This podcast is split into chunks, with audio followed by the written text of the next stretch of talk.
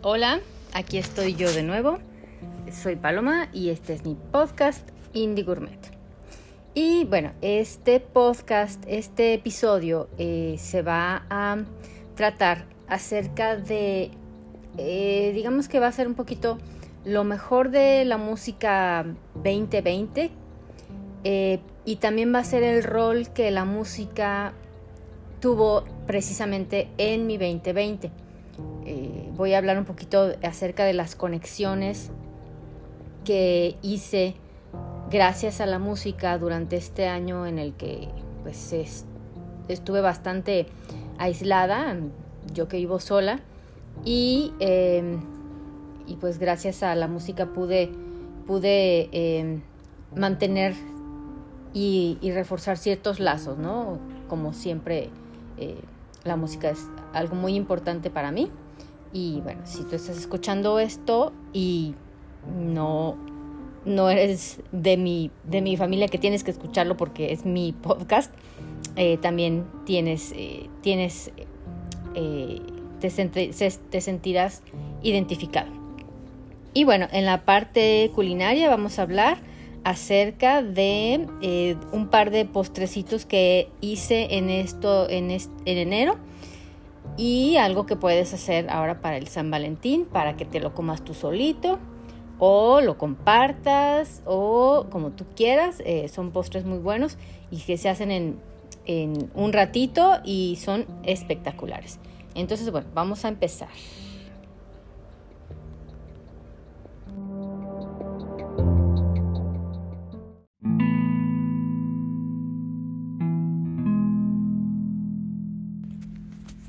Era el 20 de marzo de 2020 cuando nos confinaron. Ese día se inició oficialmente la cuarentena. De, bueno, esa semana eh, inicia la cuarentena en muchas partes del mundo. Eh, pero bueno, desde el 17 de marzo, eh, Carlos y yo estábamos platicando de los discos que te llevarías a la isla desierta.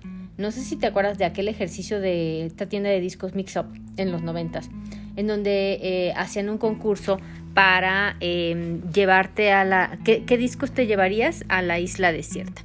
Eh, y bueno, tenías que mandar un correo y poner tus discos. Claro que eh, yo mandé mi, listita, no me gané nada porque te ganabas los discos, ¿no? Pero bueno, teniendo el principio eh, esta lista, quisimos iniciar con un juego para la pandemia en la que nos íbamos a sumergir, ¿no?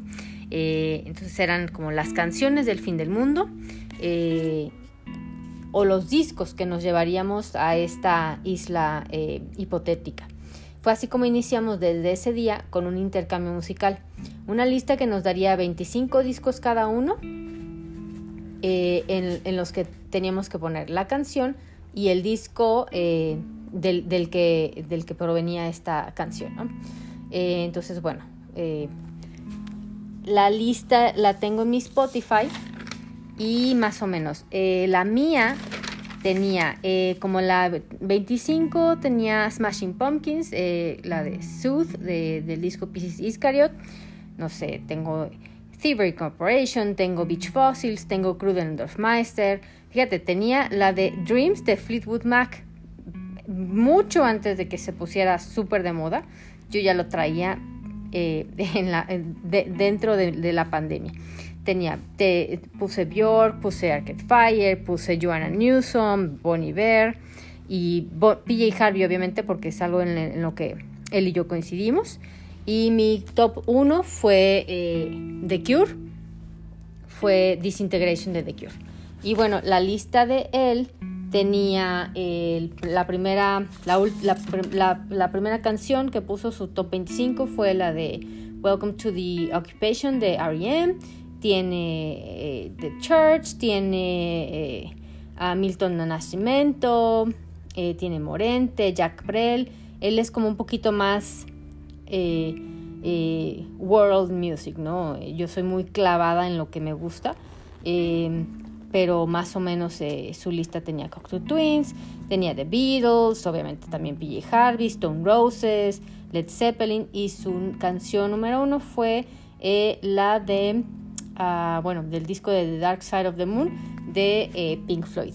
Eh, y bueno, fue un ejercicio muy, muy eh, rico para precisamente como para iniciar lo que sería esta pandemia y lo que sería para mí un, una, un tiempo en el que estaría muy regido por lo que iba a escuchar a través de, bueno, y que seguimos, ¿no? Seguimos inmersos en, en esta pandemia y bueno, la música fue y ha sido gran parte de lo que me ha mantenido a flote y me ha, puesto en, contacto con, tanta gente que pues no, puedo ver eh, eh, como yo quisiera, ¿no?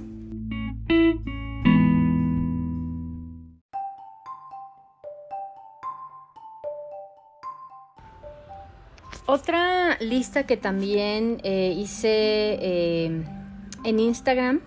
Esta duró también como un poquito más de un mes eh, y fue una, una, plantilla de canciones que el Horcas me, me, desafió, ¿no? Era el challenge de 30 eh, canciones, eh, una canción al, día y era, por ejemplo, era el, la plantilla decía día 1 una canción sin letra, día 2 una canción para manejar, Día 3, una canción que te haga llorar, así sucesivamente, ¿no? Era como conceptos de canciones eh, que, te hacía recordar, ¿no? O sea, ahí sí era como un poquito más, podría ser cualquiera, ¿no? O sea, por ejemplo, a ver, piensa en una canción que tenga como título un número, ¿no? Entonces, bueno, pues empiezas a pensar qué canción puede ser, puede ser este Seven Nation Army de White Stripes, y así, ¿no? Entonces fue, eh, tenías que taguear, eh, tenías que subirlo en las historias de Instagram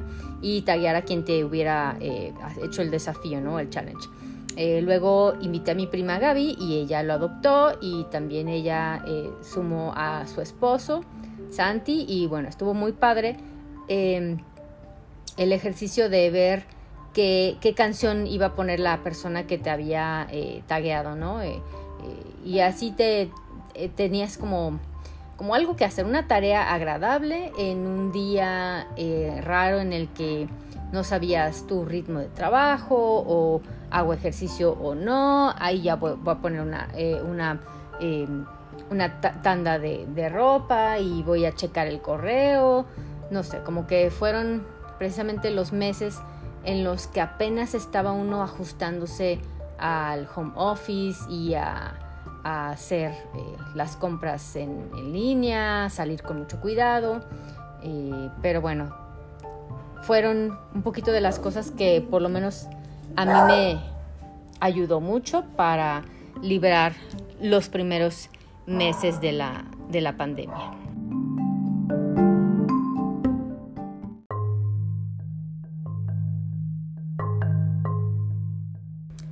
Una actividad que nos gustaba mucho al James y a mí eh, hacer era el karaoke. Uy, ¿cómo, ¿cómo hacíamos karaokes? A veces era así, pleno martes y James iba pasando por la casa y me mandaba mensaje, ¿qué onda? ¿Chela? ¿Karaoke? Y se armaba el karaoke. Eh, entonces, bueno, durante la pandemia no, no pudimos eh,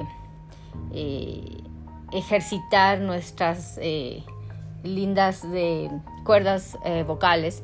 Eh, entonces, bueno, tenemos una lista, él y yo, de canciones. Y de repente eh, me manda algo, ¿no? Este, este, es para el karaoke. Y la vamos almacenando. porque sí, la verdad es que esas cosas de la convivencia con tus amigos, claro que se extrañan, ¿no? O sea, cosas que nunca pensarías dejar de hacer porque una cosa es que pueda venir y platicamos de vez en cuando, voy a su casa eh, y lo veo así como en las escaleras o aquí en la terraza donde hay aire. Pero pues no se puede cantar, o sea, no puede uno eh, cantar así a, todo pulmón porque el virus, ¿no? Eh, pero bueno, eso sí, sí, sí lo extrañamos mucho él y yo.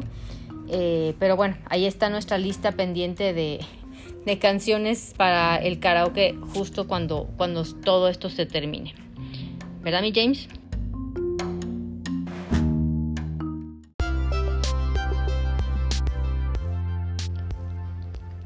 Otra lista de canciones que escuché mucho durante la pandemia fue una que hice por encargo.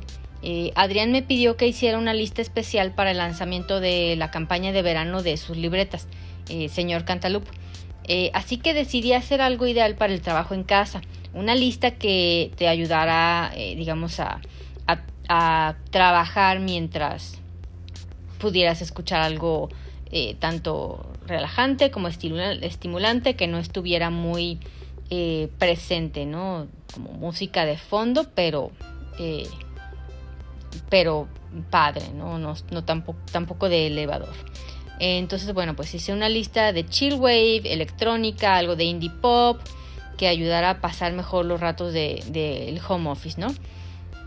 Esta lista se llama Creative Juice y la encuentras en, Spotify, en el Spotify de Señor Cantaloupe, eh, que es, eh, son las libretas de, de Adrián, que son unas libretas súper bien hechas, de mucha calidad. Puedes encargar eh, que tengan eh, tu nombre ahí grabado, hay agendas, hay eh, libretas chiquitas, hay sketchbooks, hay de todo. La verdad es que hay de muchos colores y están, tienen una excelente calidad. Incluso las, las encuentras hasta en, en Amazon o ahí directamente en su página. y bueno, esta lista la inicié con Kit Francescoli, Fortet, Bonobo, hay Nina Simone. Eh, y al final un poquito le empecé a meter música en francés, eh, French Indietronica, eh, como Odescent, Vanishing Twin, Agar Agar, etc. La verdad es que creo que es, bueno, son como dos o tres horas y me quedó muy a gusto y esa la escuché muchísimo durante todo, durante mis sesiones, por ejemplo, de yoga y de cocina, que fueron mis actividades creativas aquí en, la casa, fuera de, trabajo, porque de repente tenía que hacer llamadas, ¿verdad? Pero eh, eh, sí me, eh, fue una lista que, que usé, que, que consumí mucho.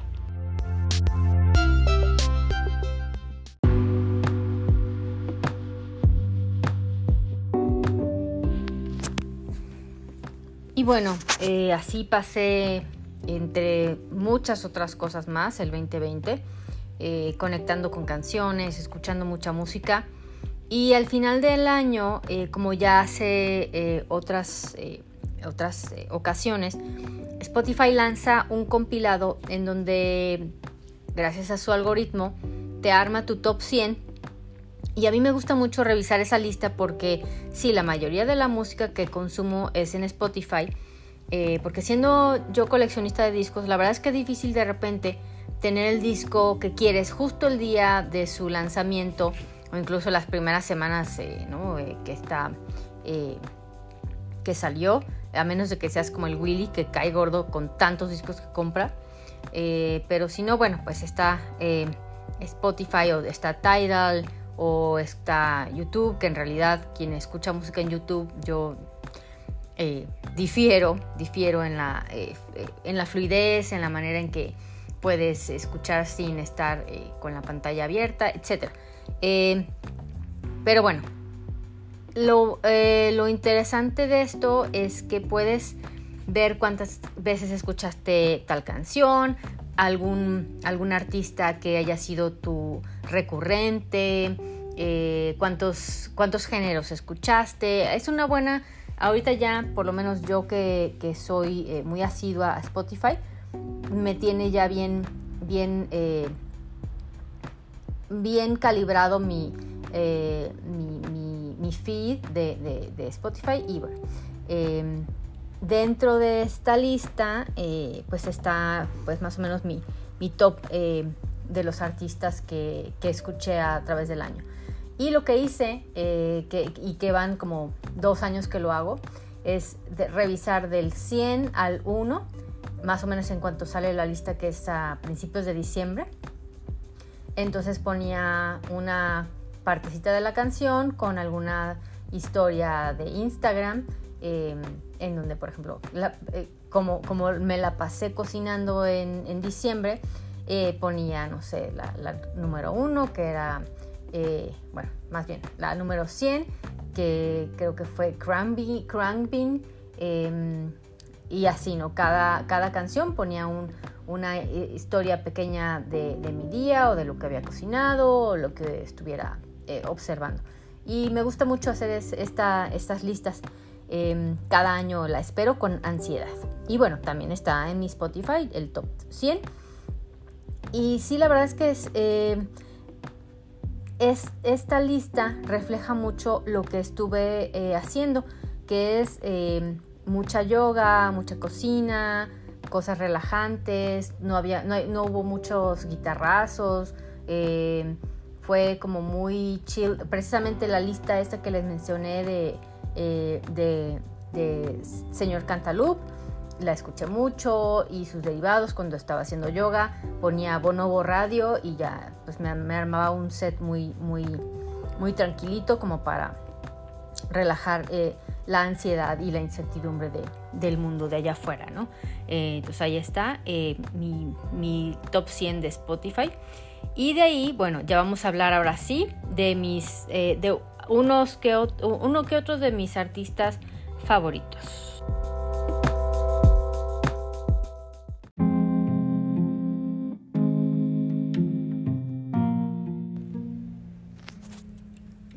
El 17 de abril ya todos llevábamos encerrados eh, prácticamente un mes. Eh, y Fiona Apple decide lanzar su quinto disco eh, y bueno, yo sí he sido fan de Fiona desde el Title, su primer disco. Cada uno de, ellos me ha acompañado en distintas etapas de mi vida. Eh, eh, bueno, decir los títulos de sus canciones nos llevaría 10 minutos, pero por ejemplo el de When the Pond lo escuché mucho con Cindy cuando recién empezábamos a ser amigas el de Extraordinary Machine cuando me fui a vivir sola. Eh, cada uno de, estos álbumes ha tenido una, una, significancia muy importante en etapas eh, que me han marcado. Eh, y bueno, ahora no, no podía ser, no, Fiona no me podía dejar abajo y justo en el 2020 decide sacar este disco que la pone en el reflector del mundo entero.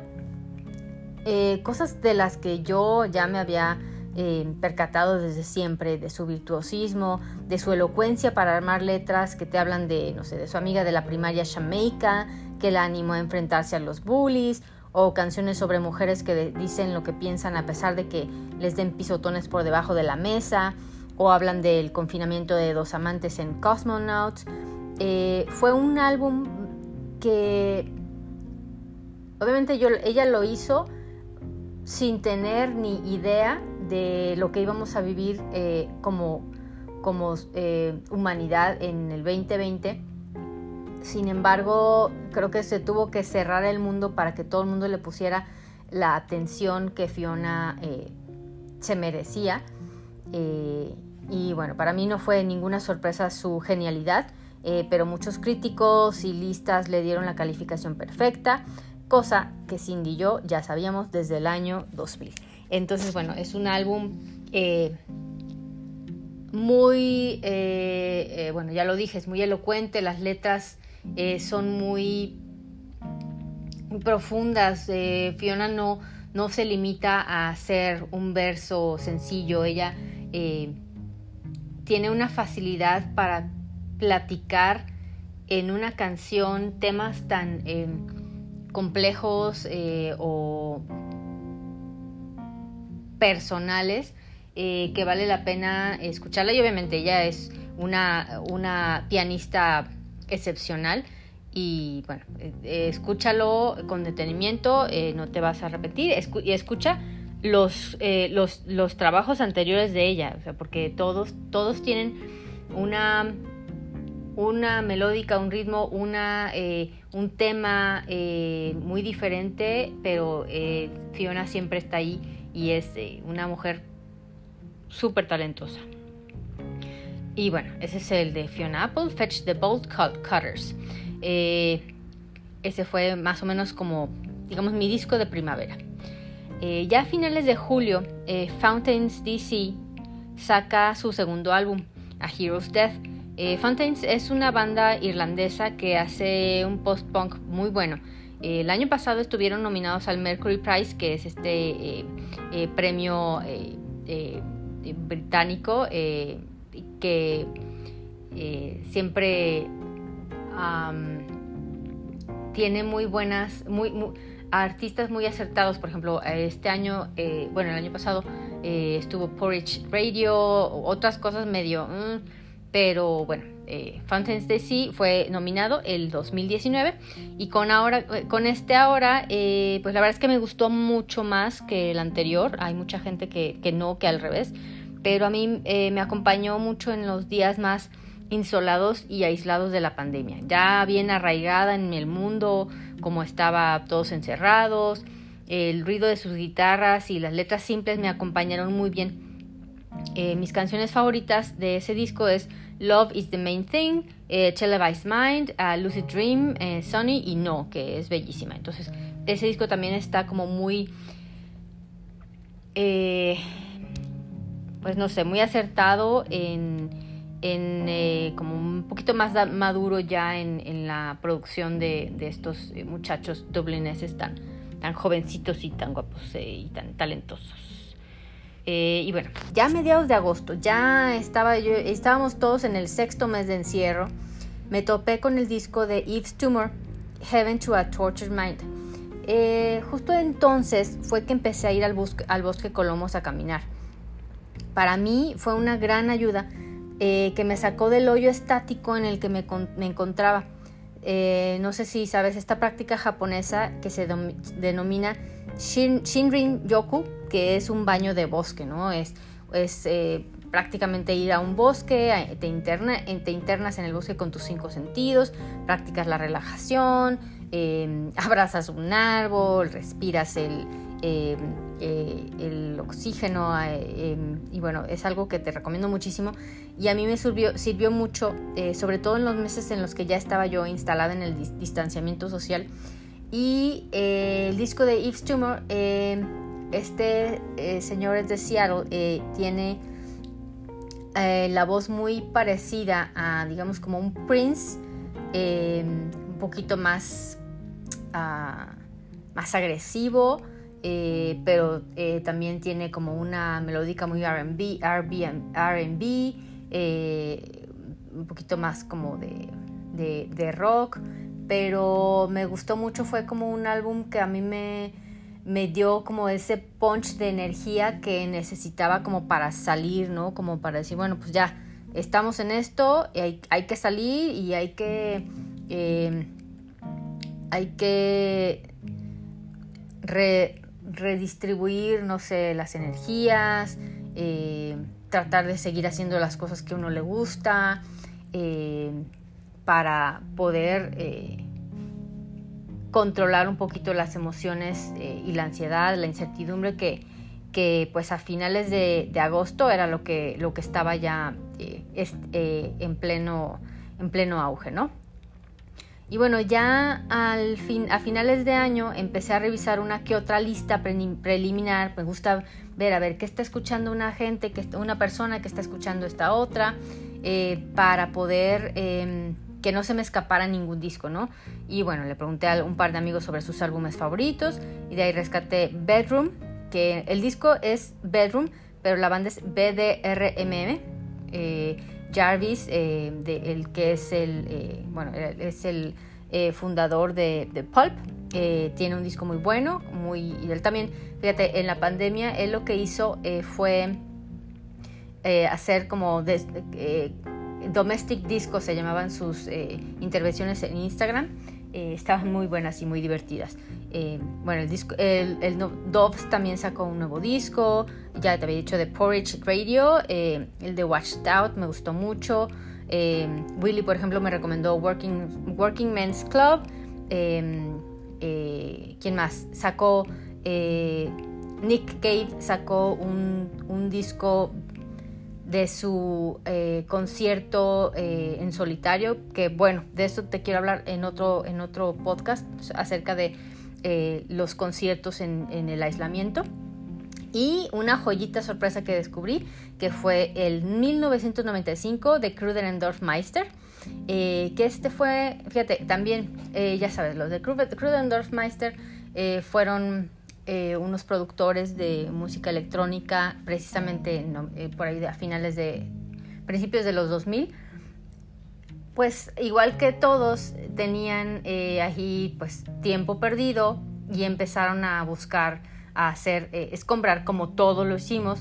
Y encontraron estas eh, placas de estos este disco que data incluso antes de su KD Sessions y está precisamente es como si fuera un, gemelo o un precursor de este disco del, del KD Sessions y está muy bueno y digamos no, no no, no es nada nuevo. ¿Por qué? Porque es data de, esa, de ese entonces. Y la verdad es que fue una, un regalo eh, y una joyita. Y ahí lo puedes escuchar, eh, lo, eh, puedes escuchar en su, en su Spotify. O bueno, ya incluso sacaron el vinilo en blanco, bien bonito. Entonces, bueno, sí hubo mucha música y este año ya ha habido muy gratos lanzamientos. y precisamente por eso me gusta revisar qué, es lo que otras personas han escuchado, ¿no? Por ejemplo, el Jorcas, eh, el, su primer, fíjate qué chistoso, Jorcas y Carlos coincidieron en su disco del año, eh, uno de sus discos del año, que fue el de Fleet Foxes, eh, ¿cómo se llama? Creo que se llama Shadow o uh, algo así. También está muy bonito, tiene el tono de voz de este señor es muy particular y te remonta como a esas épocas como de principios de los 2000, en donde el indie folk estaba en su auge. Eh, y está, está muy bonito. Eh, eh, de repente compartir esas, las, los mejores discos de cada, de cada persona te, te, alimenta, ¿no? Dices, bueno, pues déjame ahora lo reviso. esa, ese ejercicio de de, comparar música es algo eh, que, a mí por lo menos me encanta y, pues eh, precisamente este es lo, este, eso es lo que yo quiero hacer con este podcast. Em, ahí está toda, la, toda mi música en mi Spotify y bueno, pues este, ahí está para, para que puedas también tú revisar y encuentres eh, em, algo de lo que me gustó en el 2020.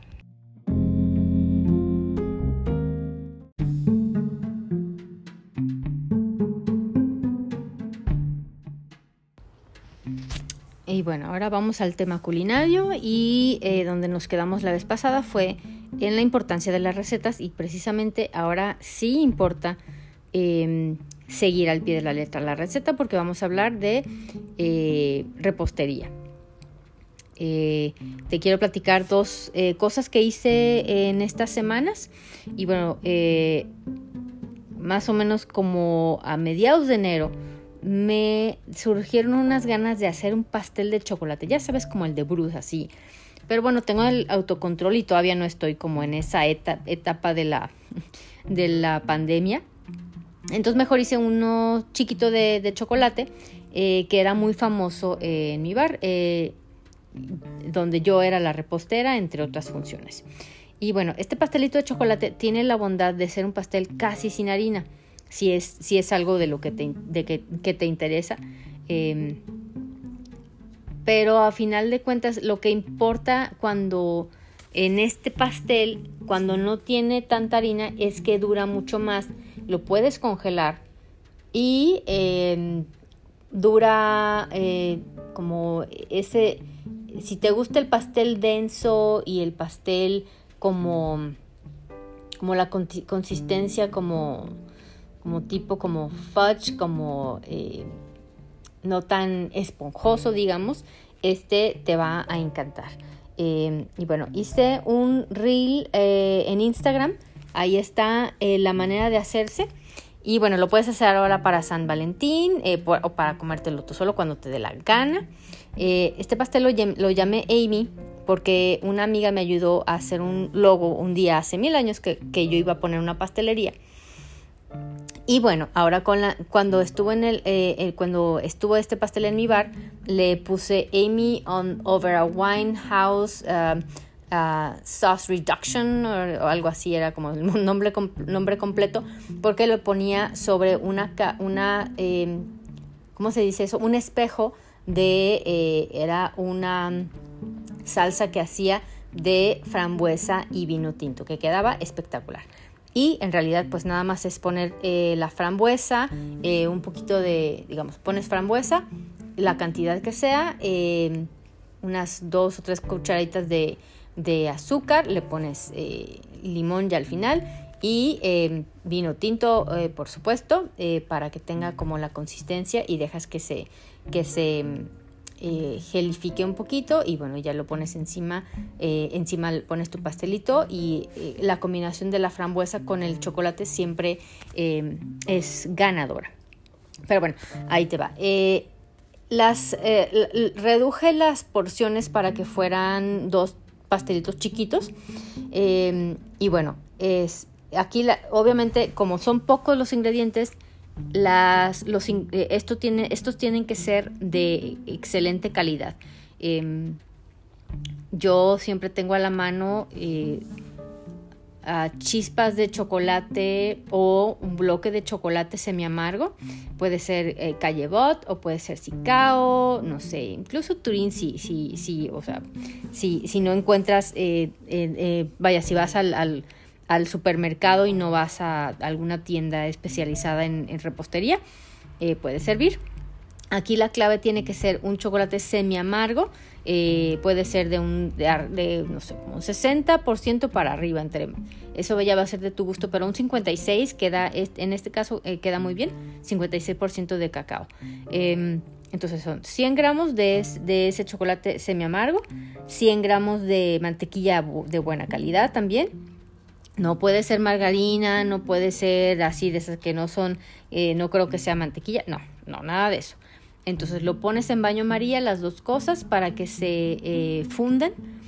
Eh, ahí mismo le echas, fueron 125 gramos de azúcar, a que se disuelva un poquito el azúcar. Deja, lo quitas del fuego para que se em, para que se temple un poquito y no esté tan caliente. Le echas dos huevos o tres chiquitos, porque la receta va, la, la normal lleva cinco huevos. Entonces, bueno, reduce, eh, pones a la mitad la, receta, eh, pones dos huevos o, tres chicos, no, no, no, que sean muy grandes, eh, uno por uno y lo vas batiendo. Y al final le pones una cucharita de harina y eso es todo. Lo mezclas muy bien y lo pones en los ramekins, que son como trastecitos especiales para el horno. precalientas el horno a 180 gramos, 180 grados eh, centígrados y lo pones como por unos 25 minutos para que eh, cuando, cuando veas que está como inflado, este pastel no importa que se vaya a, a regresar como a, a, eh, desinflar un poquito, no pasa nada. O sea, ese pastel, lo, bueno también es que te lo puedes comer saliendo, le pones, no sé, unas frambuesas así frescas o le puedes poner helado de vainilla inmediatamente después y queda como esos lava cakes ahí como en el centro o incluso lo puedes comer al día siguiente y tiene una consistencia como pues te digo como como muy densa muy eh, eh, cremosa eh, muy muy rico. Por eso tiene que ser todo de súper buena calidad y de hecho yo ahorita tengo congelado uno después de este de mi, de mi podcast voy a ir con una copita de vino tinto a comerme ese pastelito que está ahí esperándome en el congelador. ¿Y qué más hice? Ah, unas galletas de avena para la oficina porque son más healthy según esto. Eh, pero bueno, quedaron muy bien. Y aún estoy buscando la receta ideal para galletas de avena que queden lo suficientemente sólidas, pero no tanto como un día que hizo mi mamá cuando éramos chiquitas. Eh, se me cayó una muela porque me la comí la galleta y pensé, pensé que era, no sé, que la galleta tenía nueces o que la avena era muy dura. Yo no sé, pero me tragué la, la muela con esta galleta. Esa es una historia verídica. Y por, por, por muchos años decía, no, es que las galletas de avena son muy duras, no me gustan. Pero esta galleta sale bien porque la receta lleva mitad de harina y mitad de avena y el secreto obviamente lleva pedacitos de chocolate que, bueno, o sea, todo, todo, todo se mejora con el chocolate. Y también arándanos, pero estos arándanos son, están previamente remojados en té negro, que también puede ser en brandy o en ron, pero pues no tenía brandy. Y bueno, esas son las dos cosas interesantes que horneé en estos 15 días. Em, que puede ser algo que hagas en una tardecita eh, o ahora te digo para la próxima semana que sea el 14 de febrero eh, y ya las galletas duran eh, suficiente tiempo como para irte las comiendo poco a poco porque salen un montón con la receta te digo voy a subir esta semana, ahora dame, chance y voy a subir al blog, luego te voy a decir dónde está. Eh, para que tengas ahí una, referencia si quieres. Si no, pues mira, te vas a mi Instagram y ahí están, te digo, están los reels. Em, me puedes preguntar, oye, la receta de esto, por ejemplo, el Jorge el otro día, oye, ¿cómo hago el atún eh, fresco que hacías en, radar? Ah, pues ahí, y, le pasé la receta y pues le quedó muy bueno. Eh, y bueno, este, ¿qué más? pues ese es, ese es todo lo que tengo ahora para contarte. Espero que hayas disfrutado este episodio. Eh, y como siempre te digo, eh, estamos empezando apenas. Eh, y pues espero que, cualquier cosa que pueda yo mejorar, me, lo, puedas comentar con cariño, por favor, porque luego me siento, como dice como dice Erika Badu, eh, soy muy sensible a mi arte, así que no me hagan llorar con malas críticas de amigas. Entonces, bueno, aquí está el último, este tercer episodio. Te mando un abrazo. Enjoy.